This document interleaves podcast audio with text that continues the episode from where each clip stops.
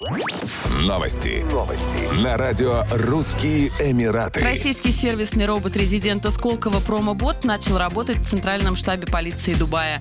Робот должен консультировать посетителей, отвечать на вопросы, принимать заявления от посетителей и контролировать безопасность входа в штаб.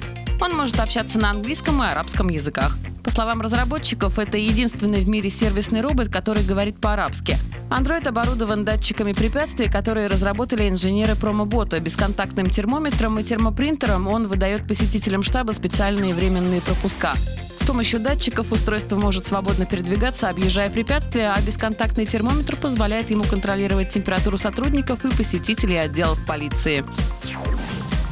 Департамент культуры и туризма Абу-Даби включил Россию, Таджикистан и Узбекистан в список зеленых направлений для путешествий. Это означает, что прибывающим из них авиапассажирам больше не нужно проходить 10-дневный карантин по прибытии в столицу Объединенных Арабских Эмиратов. Новые правила вступили в силу с 25 апреля. Помимо вышеуказанных стран в зеленый список также вошли Австралия, Бутан, Бруней, Китай, Куба, Гренландия, Гонконг, Исландия, Израиль, Япония, Маврикий, Марокко, Новая Зеландия, Португалия, Саудовская Аравия, Сингапур, Южная Корея, Швейцария, Тайвань и Великобритания. Прибывающим из этих стран путешественникам не нужно соблюдать обязательный карантин после приземления в Абу-Даби, однако туристы и резиденты не освобождаются от ПЦР-тестирования на коронавирус COVID-19 по прилете. Речь идет о странах, из которых туристы прибывают, а не о странах их гражданства.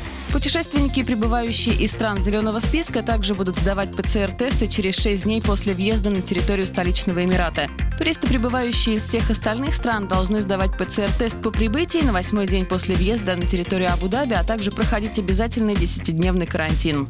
Еще больше новостей читайте на сайте RussianEmirates.com